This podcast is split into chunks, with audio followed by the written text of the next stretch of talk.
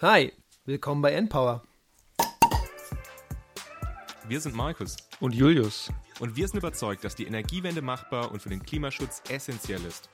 Wir produzieren diesen Podcast, damit ihr die Möglichkeit habt, euch Energiewissen anzueignen und möchten euch nebenher spannende Personen und Projekte vorstellen. Los geht's. Herzlich willkommen, liebe Leute. Schön, dass ihr wieder dabei seid bei einer neuen Folge von Npower. Heute ist es mal wieder eine ganz gemütliche, eine, ja, mal wieder so eine klassische Folge. Es sind einfach nur Julius und ich. Das liegt dran, weil wir nehmen gerade ja auch in Zeiten von Corona auf, aber es ist auch Ostern. Das heißt, wir möchten jetzt auch quasi ein bisschen noch mit euch Zeit verbringen. Und was heißt es aber? Also wir können jetzt leider nicht beieinander aufnehmen, aber das soll uns trotzdem nicht daran hindern, unser Bierchen zu trinken. Deswegen, Julius, schön, dass du da bist. Lass uns Schön, dass du da bist, lieber anstoßen. Markus. so, ich, ich nehme jetzt mein Mikrofon ganz nah an das Bier dran, weil ich habe kein, äh, wie, wie sagt man, diese, wie man so aufdrückt, so das Pflänzchen Ja, habe ich nicht. Ich ich glaube, man sagt Plopbier, Ich- aber ich, ich glaube, offiziell heißt es Bügelverschlussflasche. siehst du, Bügel für Verschlussflasche. Ich habe einen Neumarkter Lamsbräu Zwickel. Mal gucken, was da so geht. ob Eins, das zwei, drei. Schleichwerbung ist. Oha, wir werden ja Oha. nicht bezahlt. Oh, so. Prost, Also Markus. meins. Cheers. Dann Prost. Kling. Kling. Ja, aber Mm. Markus, genau, was es machen soll wir ja heute? Erzähl mal. nicht nur um Bier gehen, sondern wir wollen eben jetzt gerade, haben wir letztes Mal angekündigt, in Folge von äh, Corona ein bisschen drüber reden, was das denn jetzt alles eigentlich für die Energiewende bedeutet. Das heißt, wir wollen drüber reden, welche Auswirkungen hat Corona auf die einzelnen Sektoren, die ihr ja auch schon kennengelernt habt. Also quasi die Sachen, in denen wir auch in der ersten Folge drüber geredet haben und auch jetzt diese übergreifenden Folgen gemacht haben. Das heißt, wir reden kurz über den Gebäudesektor, über den Stromsektor, über die Industrie und den Verkehr. Wir wollen dann ein bisschen drüber reden, was denn das heißt auch für die Zeit nach Corona. Also was man da eben beachten sollte oder ja jetzt auch, was, auf was es dann da ankommt, dass es mit der Energiewende eben alles klappt. Und ja, wir werden auch noch so über zwei, drei tagesaktuelle Themen ähm, reden, was denn jetzt so in der Energiewende quasi los ist infolge von Corona. Aber da wir ja heute nur zu zweit sind, was ich eigentlich ganz angenehm finde, weil das heißt, wir können das jetzt wirklich mal ganz gemütlich machen, einfach ein bisschen labern, ist auch nicht schlecht, wollen wir natürlich trotzdem unsere Tradition wahren und deswegen uns jetzt doch nochmal gegenseitig ein, zwei Entweder-Oder-Fragen stellen. Deswegen, Julius, ich fange an. Ich sag dir, Okay. okay ähm, weil wir jetzt quasi relativ viel daheim sind, Streaming oder Fernsehen? Ha, gar nichts. Äh, ich habe keinen Fernseher, deswegen da geht nicht. Und Stream auch irgendwie nicht. Aber ich gucke YouTube, okay. Aber Netflix gucke ich fast gar nicht. Gilt, gilt das als Stream? Wahrscheinlich gilt das als Stream. Ja, ne? ich glaube, das gilt Also- als Streamen, ja. Also YouTube-Stream, ja. Okay. Und dann als zweite Frage, selbst kochen, äh, selbst kochen oder liefern lassen? Na, äh, nur selbst kochen. Ich bin kein, kein großer Liefermensch, weil ich mag gerne wissen, was da in meinem Essen tatsächlich drin ist. Und äh, direkt neben meinem Haus habe ich ein Alnatura gefühlt, also einen Block weiter. Zu dem gehe ich oft, wenn ich alleine gehen muss. Heute war ich beim Aldi, weil ich habe mehr eingekauft. Genau. Heute ist Samstag. Aber hast du, also hat sich das bei dir jetzt schon mal geändert? Also ich, ich habe auch tatsächlich, ich lasse auch fast nie was liefern, aber jetzt gerade in äh, Folge von, weiß nicht, dass man daheim ist und auch die Zeit hat, also ich bin jetzt quasi noch weniger dazu geneigt, was liefern zu lassen. Nee, ich habe noch nichts geliefert lassen. Also Okay, krass, okay. Ich wohne auch ganz alleine, deswegen. Ja, mein Mitbewohner ist, äh, ist dann äh, am Anfang der äh, Quarantänephase oder seitdem wir irgendwie alle im Homeoffice sind, zu seiner Freundin gefahren nach Köln. Und seitdem bin ich hier einfach alleine in einer, weiß ich, 80 Quadrat, Quadratmeter Wohnung. Aber es ist auch, ist auch angenehm. Genau, es passt alles. Mit einem schönen fünften Stock mit Blick in den Hinterhof. Ja, genau. Ich habe auch eine ähnliche Frage an dich, Markus. Und zwar, Okay. du, du hast die Aral-Tankstelle bei dir um, de, äh, um, die, um die Ecke. Deswegen die Frage, Hello Fresh oder kaufen, einkaufen bei der Aral-Tankstelle? Ja, dann auf jeden Fall HelloFresh. Also bei der Aral-Tankstelle, also Punkt eins, dass man sich da natürlich komplett dumm und durchs Licht zahlt, das ist schon richtig krass. Ähm, aber man kriegt ja auch ja fast, also man kriegt ja schon viel, aber gerade so Obst und Gemüse kriegt man da ja überhaupt nicht. Ich kaufe da manchmal Milch ein. Weil ja. wir wohnen ja, für die Leute, die es nicht wissen, wir wohnen zwei Blocks voneinander entfernt. Das heißt, während wir es hier aufnehmen, stehen, sitzen wir zwei Blocks voneinander entfernt. Und die Aral-Tankstelle bei Markus ist auch die, zu der ich als erstes gehen würde. Ja, der kann man schon mal sonntags irgendwie, wenn man was braucht, kann man sich das holen. Aber also einkaufen ist da ja puh. Ja. ja. Und jetzt aber noch die Standardfrage in Corona-Zeiten. Und zwar in Teleko Telefonkonferenzen. Hast du eine Anzugshose an oder sitzt du nur in der Boxershorts da? Ich habe nie eine Anzugshose an, aber ich habe immer eine Hose an. Also das, das, das mache ich nicht. Also nee, nee. Aber ich habe tatsächlich, also ich sag mal so, einer von den fünf Tagen ist es eine Jogginghose. Voll legit, ey. Ja. Kratzt ja eh keinen. Erst recht auch bei Fraunhofer, bei uns kratzt es ja eh nicht so viele Leute, wie du rumläufst und deswegen, wenn man im Homeoffice ist, wahrscheinlich noch viel weniger. Ja, aber ich merke ja. schon, also das, es, es, macht auch ein bisschen was aus. Also wenn man eine richtige Hose, also eine richtige, richtige Hose, keine Jogginghose anhat, dann ist man doch ein bisschen, ja, sag ich mal, wacher und denkt, okay, es ist jetzt Arbeitszeit. genau, so geht's mir auch. Deswegen, ja. ich ziehe mal meine Chinos an. Ja. Wollen wir starten, Markus? Ja, dann hau rein.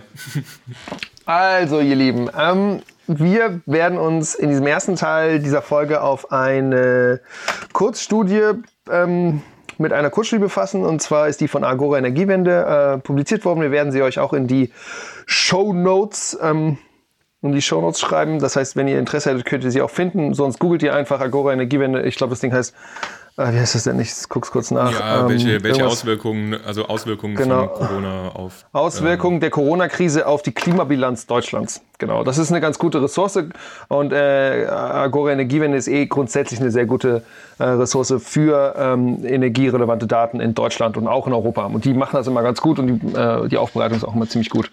Was sehen wir da? Ähm, also wir sind ja, wir hatten ja diese Ziele bis 2020, die CO2-Reduktion um 40 Prozent zu äh, zu erreichen. Das haben wir nicht geschafft. Also 2019 hatten wir insgesamt eine CO2-Reduktion von 35,7 Prozent im Vergleich zu 1990. Das sind eben nicht die 40 Prozent, die wir eigentlich hatten erreichen sollen. So, ähm, so, das ist erstmal irgendwie erstmal Fakt und das ist irgendwie erstmal schon nicht so schön, erst recht, weil diese Ziele ja nicht besonders ambitioniert sind, sondern die sorgen nur dafür, dass wir, wenn es alles gut klappt, bis 2050 Net Zero sind, also dekarbonisiert sind, also keine CO2-Emissionen mehr äh, emittieren. Viele Leute sagen aber, dass das eigentlich viel zu langsam geht. Das heißt, dass wir, dass wir auch diese Ziele äh, nicht schaffen, ist eigentlich ja kein besonders gutes äh, Zeugnis auch für die, äh, für die Politiken, die wir äh, ergriffen haben in den letzten 10, 20 Jahren. Nichtsdestotrotz ist es aber so, dass jetzt im Winter äh, ziemlich viel passiert ist. Ähm, und zwar zwei große Faktoren. Natürlich einmal Corona, deswegen nennen wir diese Folge hier auch gerade Corona-Folge. Aber dazu ist noch was anderes passiert. Und zwar hatten wir einen sehr warmen Winter 2020. Ähm, und diese zwei Effekte sorgen jetzt gerade dafür, dass wir unsere Ziele für 2020 tatsächlich doch noch erreichen könnten.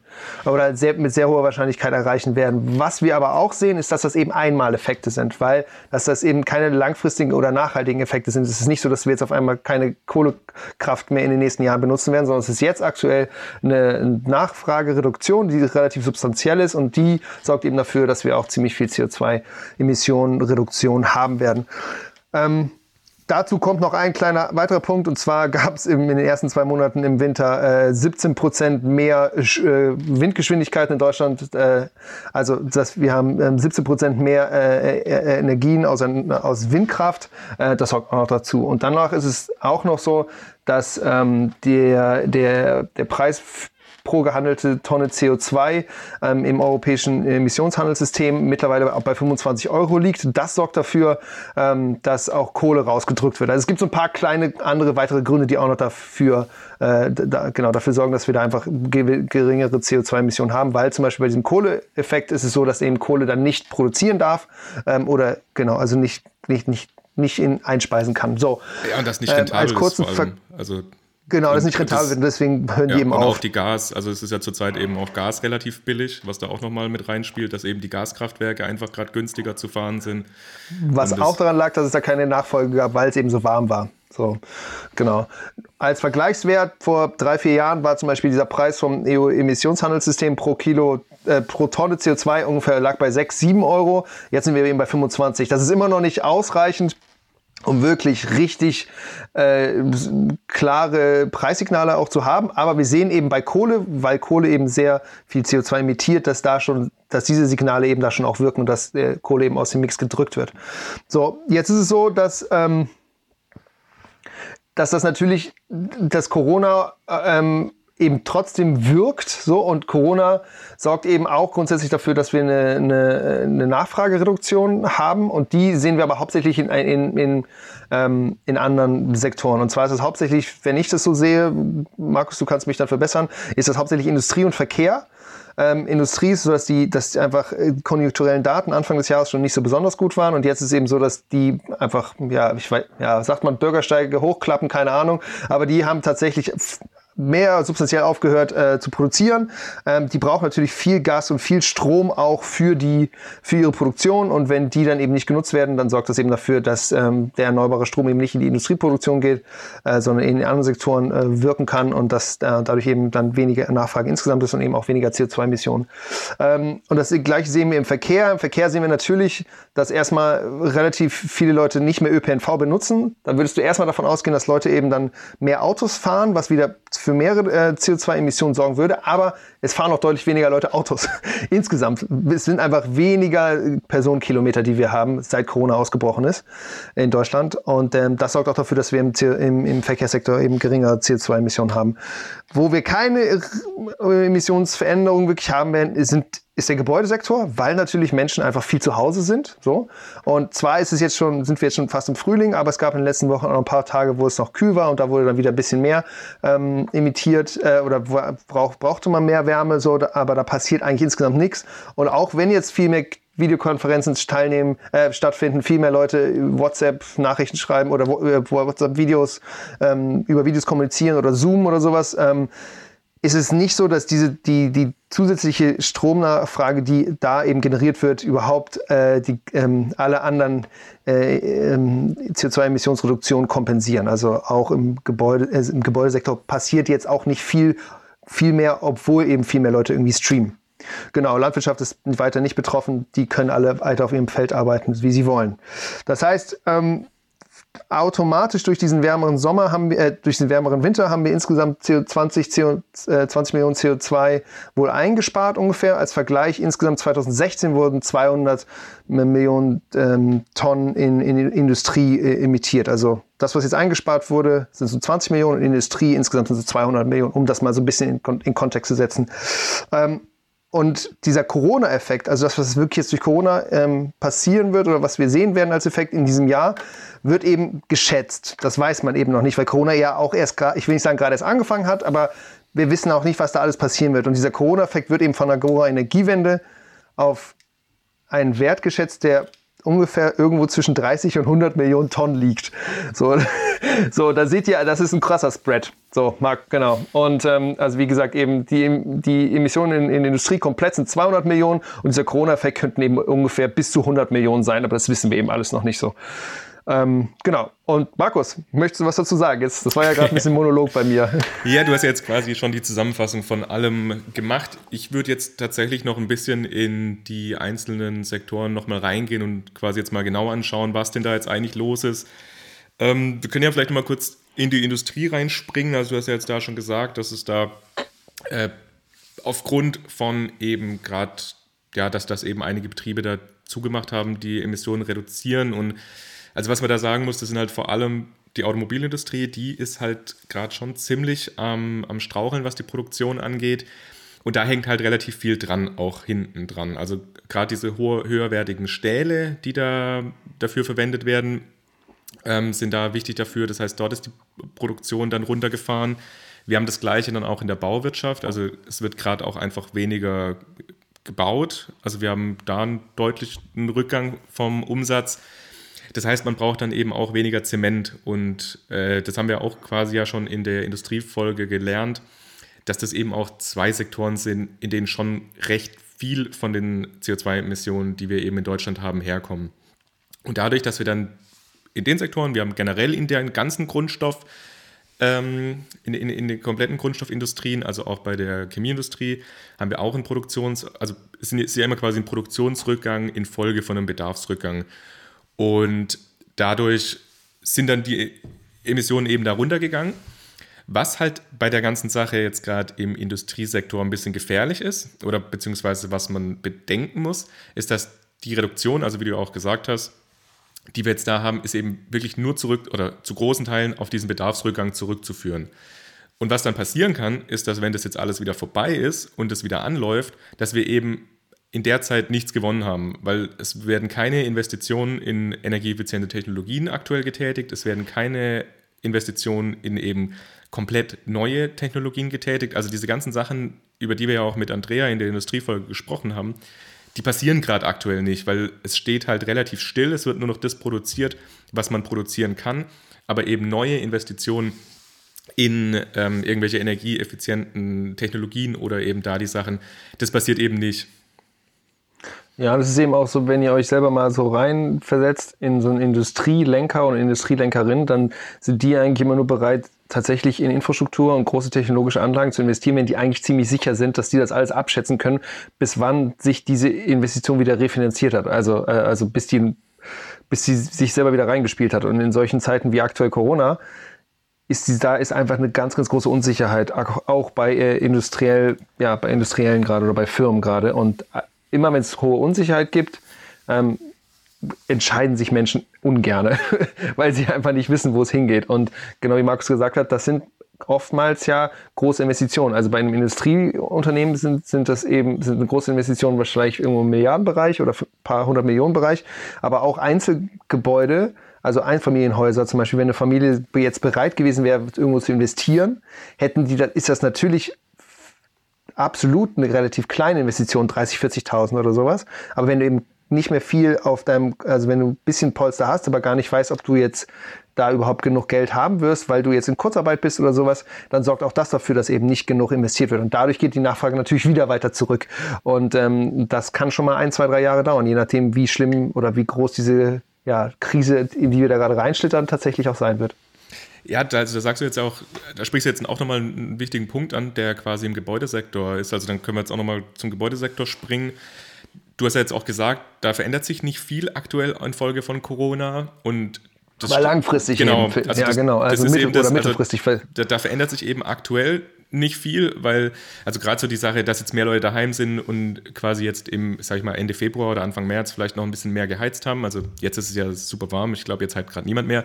Aber selbst das, dass die jetzt daheim geheizt haben, dann heizen die halt nicht im Büro. Also das gleicht sich alles irgendwie ein bisschen aus. Aber was man halt sehen muss, das, was du jetzt gesagt hast, man hat jetzt vielleicht mal noch 30, 40.000 übrig oder hat sich das irgendwie angespart und überlegt jetzt, ja, mache ich jetzt Fassadendämmung, mache ich irgendwie eine neue Heizanlage und aufgrund der aktuellen Situation überlegt man sich das halt zweimal oder ob man dann nicht doch lieber sagt, ja, ich mache jetzt mal lieber nichts, weil wer weiß, was jetzt noch kommt. Und das ist eben schon ein Problem, was wir haben, weil im Gebäudesektor, das haben wir auch besprochen, läuft es ja sowieso schon nicht so, wie wir es eigentlich ursprünglich wollten. Wir haben diese Sanierungsrate von den 2% nicht, die wir eigentlich oder die wir brauchen, um unser 2050-Ziel zu erreichen. Und das bremst natürlich da jetzt auch schon ordentlich.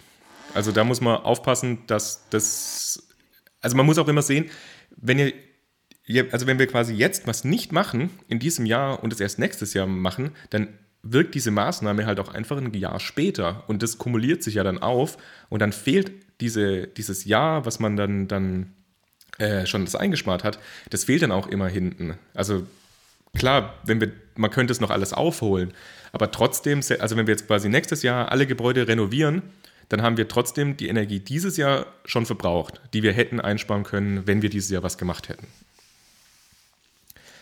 Okay, jetzt haben wir Gebäudesektor, glaube ich, auch noch ein bisschen äh, drüber gesprochen, was da jetzt so die Gefahren sind. Ähm, wollen wir noch ein bisschen über den Verkehr kurz reden? Weil ich glaube, das ist so was, was jetzt, sage ich mal, in Folge von Corona wahrscheinlich den, Klar. also, also ich halt mal von der Industrie, also Industrie und Verkehr, das sind die zwei, wo jetzt am meisten betroffen sind, aber jetzt äh, beim Verkehrssektor, also wir haben da jetzt ja, ich meine, das merkt jeder von euch auch, man hat ja ein anderes Mobilitätsverhalten. Die meisten bleiben daheim, also wir ja auch. Wir machen ja eigentlich tatsächlich auch ab und zu noch äh, Dienstreisen oder wir sind sogar relativ oft auf Dienstreise, jetzt gerade nach auch Berlin oder ähm, auch nach Dessau zum Umweltbundesamt, wo es auch schön ist. Da haben wir, glaube ich, auch schon mal drüber geredet, über dieses wunderschöne Umwelt, Bundesumwelt, wow, Bundesumweltamt. Umweltbundesamt. Umweltbund. Andersrum, ja. Äh, nee, der ist tatsächlich schön. Das habe ich ja damals auch schon gesagt. Das Gebäude ist ziemlich cool, das die da haben. Ja, ja. Du hast nur gesagt, dass es irgendwie schlecht, schlecht äh, durchgeplant ja, wurde. Ja, das war deswegen, weil die haben ähm, ja, doppelt verglast und so das Dach und dann wird es im Sommer super heiß und im Winter super kalt und genau. Aber Traum. das heißt, wir hatten eigentlich äh, viele Dienstreisen auch einfach und das fällt jetzt eben alles weg. Man macht das meiste jetzt über Webmeetings, über Videokonferenzen. Und ich muss sagen, im Großen und Ganzen funktioniert es eigentlich gar nicht so schlecht, oder? Was meinst du? Genau, ich finde das auch, dass es echt recht gut funktioniert. Und äh, ich glaube auch nicht, dass also bei so Wissensorganisationen wie bei uns am Fraunhofer, wo wir nicht in irgendwelchen Laboratorien stehen, sondern einfach nur denken ähm, und schreiben, ähm, dass ich glaube, die tatsächlich die Effektivität ähm, unseres täglichen Tuns, glaube ich, gar nicht so krass eingeschränkt ist. Also ich habe schon manchmal das Gefühl, oder bei mir ist Schwierigkeit so zu unterscheiden, ist es jetzt Arbeit oder ist es nicht Arbeit? Und irgendwie merke ich so, boah, jetzt 18 Uhr, ja, ich kann noch ein bisschen machen so. Ähm, das ist, also es gibt schon irgendwie Einschränkungen, aber ich glaube insgesamt bei solchen Wissensorganisationen ist eigentlich nicht so viel passiert. Und ich glaube auch, das kriege ich auch bei, meinen, bei anderen Kollegen und bei Freunden so mit. Ähm, und was das irgendwie ganz nett ist, ist es ja, dass es uns auch zeigt, dass wir eigentlich viel mehr remote arbeiten könnten, theoretisch. Und dass wir vielleicht auch solche Treffen, die wir dann oft mal in Berlin haben, also es gibt Kollegen bei uns und auch Kolleginnen natürlich, äh, wie eingeschlossen, die dann mal nach Berlin fahren. Dann haben wir von, von 14 Uhr bis 15 Uhr einen Termin im Bundeswirtschaftsministerium und danach fahren wir wieder nach Hause. Ja? Oder sieben Stunden oder sechs Stunden in der Bahn. Also ist die Frage, ob das wirklich so sinnvoll ist, dass man eben dann doch so viel Zeit in der Bahn verbringt oder dass man morgens irgendwie um 5 Uhr aufsteht und um halb sechs oder fünf vor sechs einen Zug zu nehmen oder so. Ob man das nicht einfach remote machen kann. Heißt nicht, dass man alles remote machen kann. Ich glaube, es ist super wichtig, trotzdem sich zu treffen, sich die Hand zu schütteln, äh, Interaktionen aufzubauen, äh, Verbindungen und Beziehungen aufzubauen. Oder jetzt den Aber Fuß zu schütteln. Seit neuestem wird ja der Fuß geschüttelt man kann vielleicht jedes zweite oder jedes, dritte Treffen einfach remote machen und das reicht auch so. Und dann haben wir weniger Transportkosten ähm, und wir fahren ja eh nur mit der Bahn, deswegen da ist es nicht so, dass, also wenn man Auto fahren würde, wäre das ja noch substanzieller. Ähm, aber genau, ich finde das eigentlich cool, dass das so ist und ich höre auch bei anderen Kollegen, ich weiß nicht, wie es bei euch Zuhörer und Zuhörerinnen ist, äh, aber ich höre immer wieder auch, dass es eben Organisationen gab, die die es den Mitarbeiterinnen und Mitarbeitern nicht erlaubt haben, tatsächlich zu Hause zu arbeiten und sei es nur ein oder zwei Tage in der Woche. Ähm, und die merken jetzt auch, dass es geht und dass die Leute trotzdem produktiv sind, weil rum, äh, alleine rumeiern zu Hause macht eben auch keinen Spaß. Außer du hast natürlich Kinder im, äh, im Kita oder im Vorschulalter oder sowas. Ich glaube, das ist schwierig. Also da sehe ich bei vielen Konferenzen auch, dass die dann im Schlafanzug immer im Hintergrund rumspringen und so. Geht auch, aber ja, genau. Ich glaube, das ist deutlich anstrengender, wenn man das hat. So, was hat das jetzt noch mit unserem Thema zu tun? Wir gehen, genau, wir waren im Verkehrssektor, wir haben über die Mobilität geredet. Aber was jetzt da interessant ist, also wir haben da ja auch mit äh, Patrick ja schon drüber geredet, über den Verkehrssektor und auch über Elektromobilität und so. Aber Folge 3. War Folge 3, genau. Im Verkehrssektor, da hängt eben der Großteil, also im Personenverkehr, der Großteil von den, ähm, von den Emissionen sind, im Verkehrssektor ist der Großteil der Emissionen der Personenverkehr. Also das heißt, dadurch, dass wir jetzt die unseren Personenverkehr reduziert haben, haben wir eben auch die Emissionen im Verkehrssektor reduziert. Und was da noch ein bisschen, sage ich mal, noch, noch krasser ist, wenn man das jetzt nochmal im Kopf hat, also wenn wir jetzt nochmal quasi zurückgehen, gedanklich in Folge 3, dass wir 2019 äh, mehr Emissionen hatten im Verkehrssektor als 2018. Also die, der, der, Trend geht eigentlich nicht zu einem Rückgang von den Emissionen, sondern wird eigentlich sogar mehr. Und durch das, was jetzt eben passiert, haben wir da doch dieses Jahr einen deutlichen Rückgang. Und das zeigt eben auch, also das ist das, was wir jetzt ja eigentlich auch gerade eben lang und breit jetzt gerade äh, diskutiert haben, das zeigt eben auch, es geht schon anders. Also ich meine, in vielen Branchen ist es klar, da muss man fahren, reisen und eben vor Ort sein. Aber gerade so diese Sachen oder auch innerdeutsche Flüge, also um jetzt irgendwie von München nach Berlin zu fliegen, um dann in Berlin ein Treffen zu haben und wieder zurückzufliegen, also das so sind solche Quark. Sachen, genau, das muss nicht sein. Und ich glaube, das kann tatsächlich gut möglich sein, dass wir dadurch jetzt so ein bisschen aufgerüttelt werden und eben merken, dass wir das nicht dringend brauchen. Das heißt, wir können im Verkehrssektor viel eigentlich von der Situation lernen aktuell und das auch langfristig nutzen, um eben da die Emissionen zu senken. Und was ich jetzt noch gelesen hatte, was ganz, ganz spannend ist, der ACEA, der, also der äh, Europäische Automobilherstellerverbund, der hat mit noch ein paar anderen. Also die Oberlobbyisten auf europäischer Ebene für die Autoindustrie. Genau, das so. ist die, die Oberlobby von den Automobilherstellern. äh, die haben tatsächlich einen Brief an die Kommission, an Frau von der Leyen geschickt, in der sie eben sagen, dass aufgrund von Corona die ganze Situation bei ihnen natürlich jetzt sehr, sehr schwierig ist unsere die CO2-Flottengrenzwerte leider aufgrund von Corona nicht einhalten können, beziehungsweise das sagen sie nicht direkt, aber sie wollen eben, dass man das zeitlich ein bisschen verschiebt. Also dass jetzt dieses Jahr noch nicht die Grenzwerte gelten, sondern vielleicht erst in nächstem oder in zwei Jahren. Und was da eben. Was natürlich krass abstrus ist. So, weil die wissen seit Jahren, dass diese, diese 95 Gramm Ziele zum Beispiel pro Kilometer festgelegt sind und jetzt irgendwie Corona davor zu schieben, ähm, ja, also es das ist schon eine krasse Ausrede. So würde ich das jetzt wahrnehmen. Ich glaube, Markus, du auch. Ähm, aber die sind ja nicht die Einzigen, die jetzt sagen, hier, äh, wegen Corona schaffen wir das jetzt nicht. Äh, willst du deine zweite Geschichte noch erzählen, Markus? Ja, aber ich will, noch, nee, ich will noch kurz äh, nochmal die Argumente quasi von, von der, von der Erzähler. Also da, da, da würde ich jetzt nochmal kurz drauf eingehen, weil wenn man sich mal überlegt, dass die jetzt, also ich finde, im ersten Moment klingt es ja gar nicht so doof, weil ich meine, man hat Corona, man hat jetzt irgendwelche Forschung kann man nicht machen, man kann irgendwelche Prüftests nicht machen und dann, also das ist ja schon klar, dass da jetzt aktuell einfach nicht so viel geht. Aber wenn man sich da mal, also das war ja 2009 ähnlich, also bei der Wirtschaftskrise, da hatten wir das ja auch schon so. Und was da ganz interessant ist, dass damals tatsächlich die Emissionen von der Neuwagenflotte ziemlich stark runtergegangen sind, weil eben die ganzen Verbraucher nicht mehr diese großen, fetten Autos nachgefragt haben, weil die waren ja dann finanziell eben auch nicht so kaufstark oder konnten nicht so viel Geld. Das heißt, zu der Zeit wurden dann auch vor allem kleine Fahrzeuge nachgefragt, die wenig Emissionen haben. Und wenn das sich jetzt auch, also es ist relativ wahrscheinlich, dass es jetzt auch wieder passieren wird, weil man kauft sich jetzt ja nicht ein Riesenauto. Also jener, der sich überlegt hat, geht vielleicht eher noch mal eine Stufe kleiner oder irgendwas.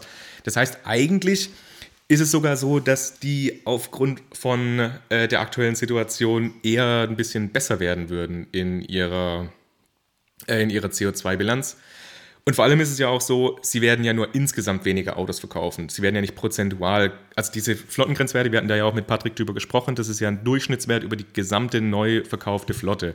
Und da ist es halt relativ egal, ob ich jetzt 3 Millionen Fahrzeuge verkaufe oder halt 2,2 Millionen Fahrzeuge. Das muss ja nur quasi im Schnitt von diesen ganzen Fahrzeugen gelten. Ja, aber wenn sich die Art, Art der Autos, die verkauft werden, verändert, dann verändert sich das ja äh, äh die durchschnittlichen CO2-Emissionen schon. Genau, aber es ist eher davon auszugehen, eigentlich, dass es das kleinere nach, genau, dass es eher nach unten shiftet und nicht, dass aufgrund von der Situation jetzt plötzlich sich alle fette SUVs kaufen und damit die CO2-Emissionen mhm. in die Höhe treiben. Also ja, das sind die Argumente dann doch nicht so stark. Muss man jetzt sehen, was da äh, sich ergibt. Aktuell, also mir ist da jetzt noch keine Rückmeldung bekannt, ähm, aber ich bin tatsächlich sehr, sehr, sehr gespannt drauf. Also ob ob das äh, Erfolg Früchte trägt oder nicht.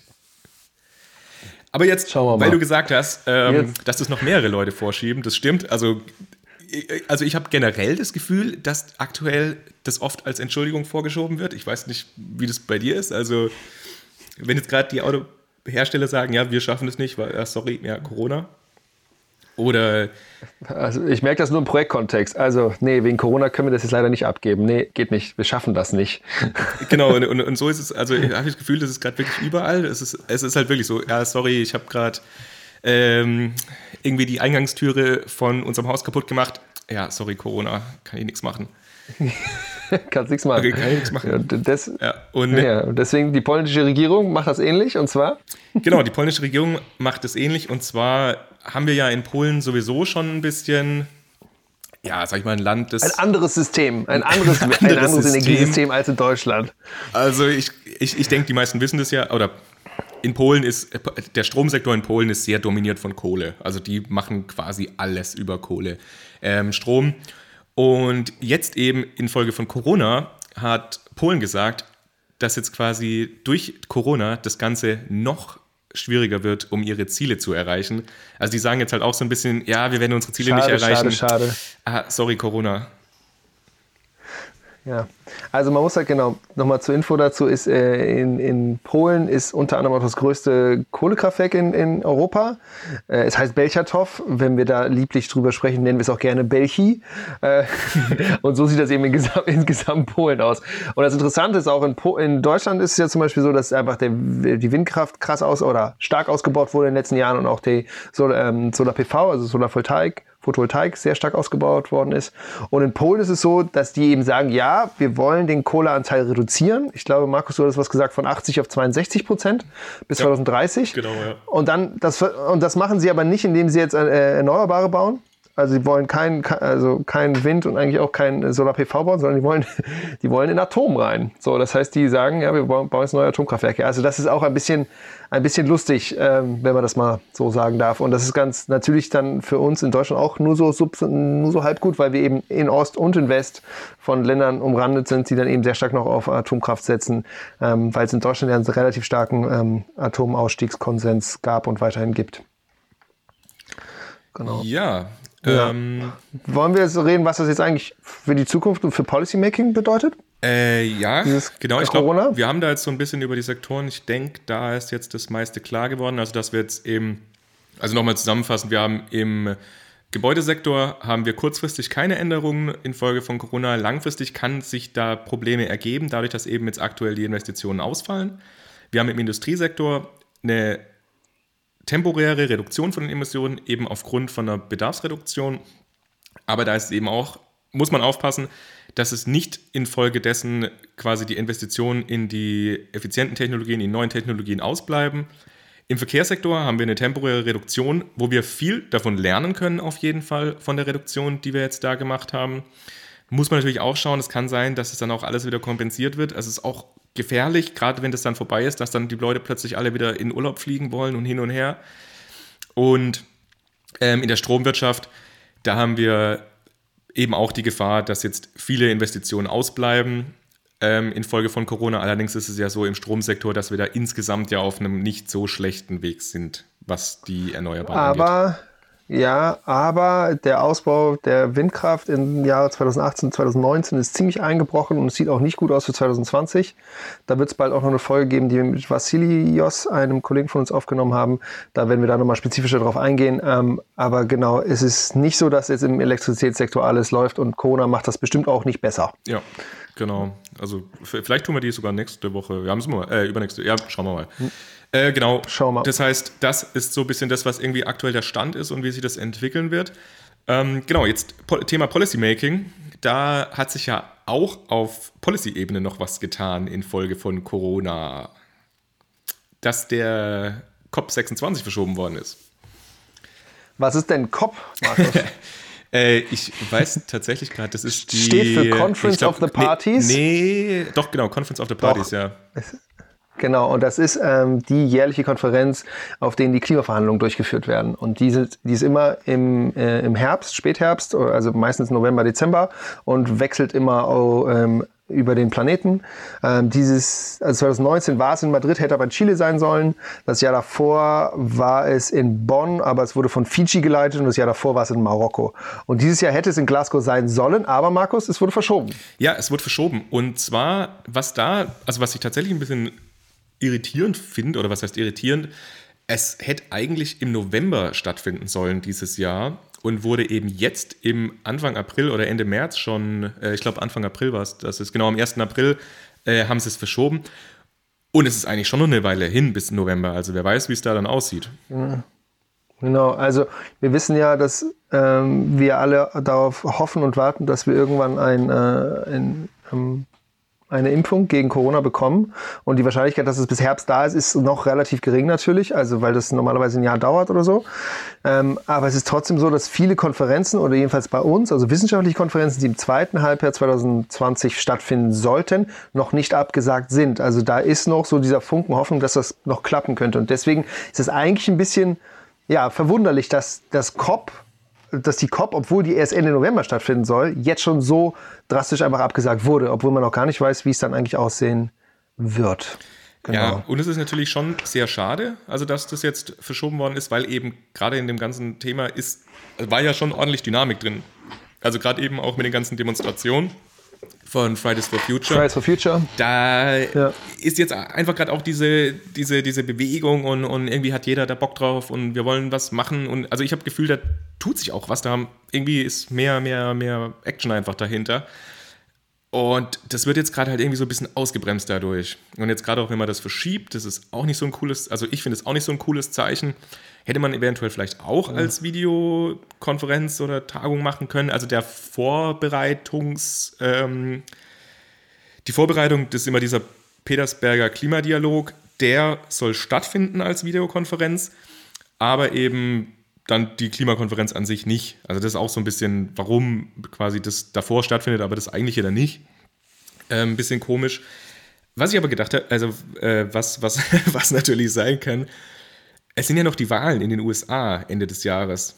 Und das heißt, dass eventuell Trump dann da nicht mehr reinpfuschen kann. Bei COP26. Ah, schauen wir mal. ja, also das ist ja schon ein bisschen krass auch in den USA, äh, dass ja, dass, dass das jetzt der, der, der Krisenherd schlechthin gerade weltweit dazu wird. Also heute, ich glaube, wie viel sind die jetzt? Ah, ich will jetzt keine Zahl sagen, weil ich habe das nicht ja, ich glaub, nachgeguckt. Halb, aber halbe Million oder so. Ja, also krass gewachsen, sehr stark gewachsen in den nächsten Jahren. Und trotzdem, obwohl Trump das eigentlich nicht gut macht, da dieses ganze Krisenmanagement, wenn man sich jedenfalls die US-amerikanischen ähm, Medienoutlets anschaut, ist es trotzdem so, dass seine Zustimmungswerte gerade wieder angezogen haben. Also deutlich besser wieder geworden sind. Und da dachte ich wieder so, äh, das ist, ich kann das nicht gut nachvollziehen, aber da gibt es vielleicht noch Dinge, die, die wir einfach nicht blicken hier auf der anderen Seite des Teiches. Naja, so ist es eben. Ähm, wenn wir uns dieses ganze Corona eben anschauen, ist die Frage, was, was nehmen wir jetzt daraus mit? Und äh, wir sehen ja, dass, oder es sieht so aus, als ob wir in so etwas ähnliches wie eine Wirtschaftskrise irgendwie weltweit, global, Europa, Deutschland, wissen wir noch nicht wie groß und so weiter, aber dass wir trotzdem irgendwie reinschlittern, reinrutschen.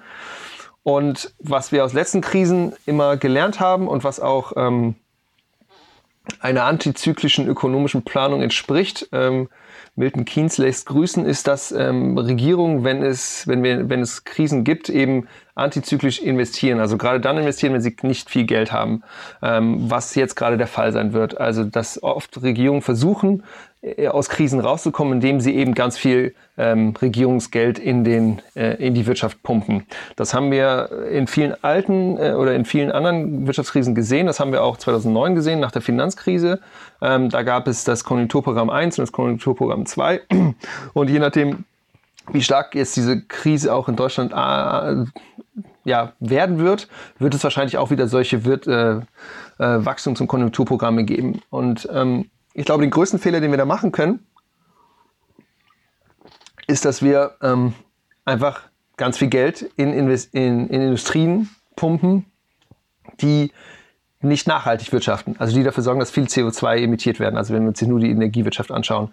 Und ich glaube, was super wichtig ist, und das ist auch super wichtig, dass dafür getrommelt wird und dass, dass wir äh, ja, dafür Gehör schaffen, ähm, dass eben diese Konjunkturprogramme, wenn sie denn kommen sollten, eben sehr stark ähm, eben in, in, in Nachhaltigkeitstechnologien investiert werden sollten oder gehen sollten. Also Forschung natürlich, aber auch ähm, die Diffusion von solchen Technologien und dass es eben nicht so ist, dass äh, alte Technologien damit gestützt werden.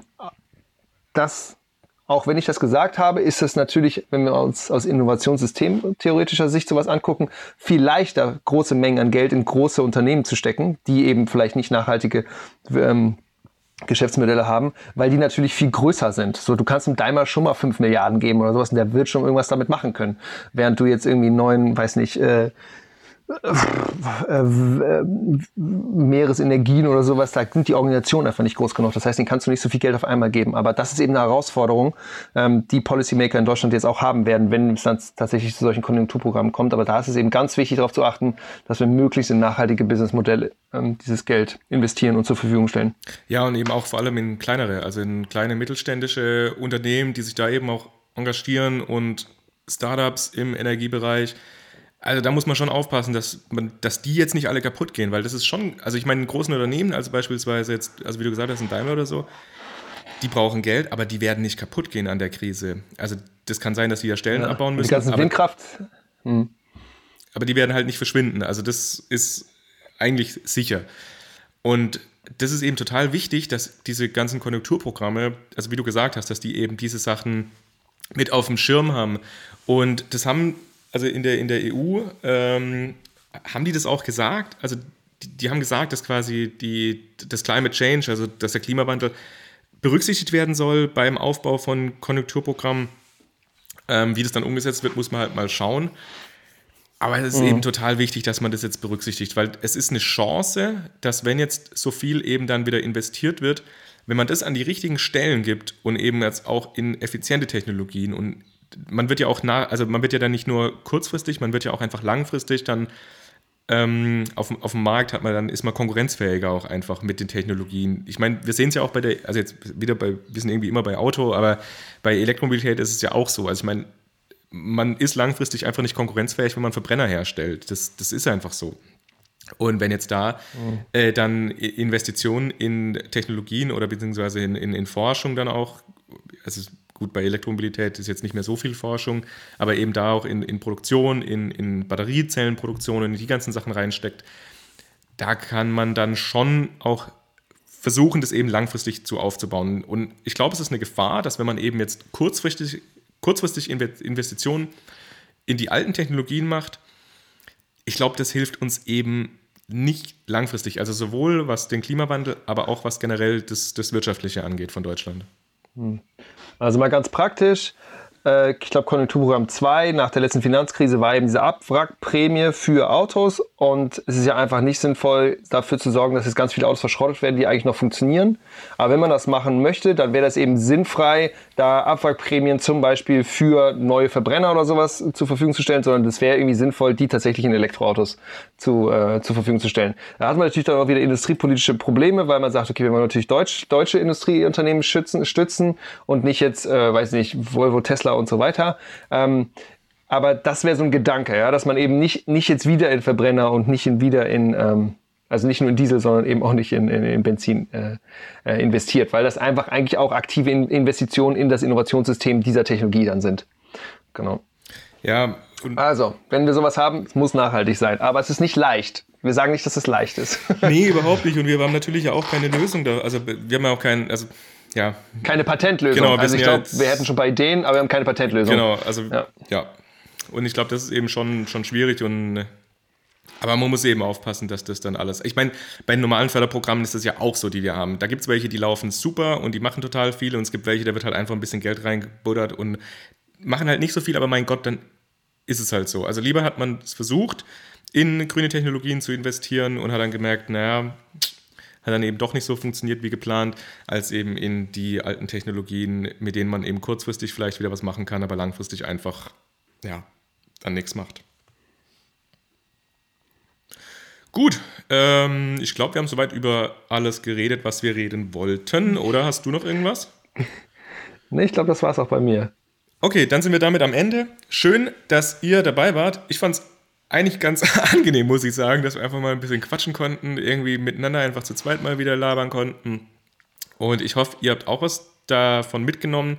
Ich hoffe, euch ist das Ganze klar geworden, was jetzt irgendwie, also am Anfang war das ja irgendwie noch. Oder klarer. Oder klarer. Also, klarer. Ich fand, am Anfang war das ziemlich krass äh, in, den, in den Medien, dass eben Corona sehr viel Gutes tut. Also für die Klimaproblematik. Jetzt generell ist es natürlich ein Riesenscheiß, aber ähm, da gab es ja auch diese Satellitenbilder beispielsweise mit der Luftverschmutzung in China, die so ziemlich krass am Anfang äh, rumgegangen sind. Aber dass man eben im Kopf halten muss, was wir jetzt eben gesagt haben, kurzfristig kann sein, dass das irgendwie alles unsere Ziele erreichen lässt für 2020, aber man muss eben aufpassen, dass das dann die langfristigen Ziele einfach nicht kaputt macht, die wir da haben. Deswegen, schön, dass ihr dabei wart. Ich fand's, hat mir Spaß gemacht, wie immer natürlich. Ich fand's cool, dass wir das ein bisschen entspannter machen konnten. Und Julius, dir gebührt jetzt das letzte Schlusswort. Das ist ja lieb von dir. Danke dir. Genau, wir haben ähm, in der letzten Folge ja auch angekündigt, dass wir sowas wie Corona machen wollten, diese Corona-Folge, und haben da relativ viele Kommentare auch online bekommen. Dafür wollten wir euch nochmal danken an die Leute. Wir werden jetzt den Namen natürlich nicht nennen, aber wir finden es sehr schön, wenn ihr mit uns in Kontakt tretet, sei es über Instagram, sei es über Twitter, sei es darüber über unsere Website. Ähm, wir freuen uns darüber, wir interagieren gerne mit euch, wir schreiben auch immer zurück, wenn wir es sehen. Also 99% der Zeit sehen, sehen wir es auch. Wir sind manchmal nicht ganz schnell, aber meistens schaffen wir es. Ähm, wenn ihr weitere Fragen habt zu diesem Thema oder einem der Themen aus den letzten ähm, äh, Episoden, dann schickt uns die auch gerne zu. Wir antworten da gerne drauf. Wir wollen Beitrag leisten, dass es eben mit dieser Energiewende vorangeht.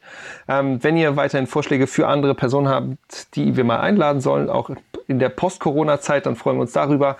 Und bis dahin freuen wir uns oder hoffen wir, dass ihr sicher bleibt, dass ihr gut ähm, dass ihr euch wohlfühlt zu Hause, dass ihr nicht zu viel allein seid ähm, und dass ihr in zwei Wochen wieder bei unserer nächsten Folge auch dabei seid. Macht's gut und stay safe. Ciao.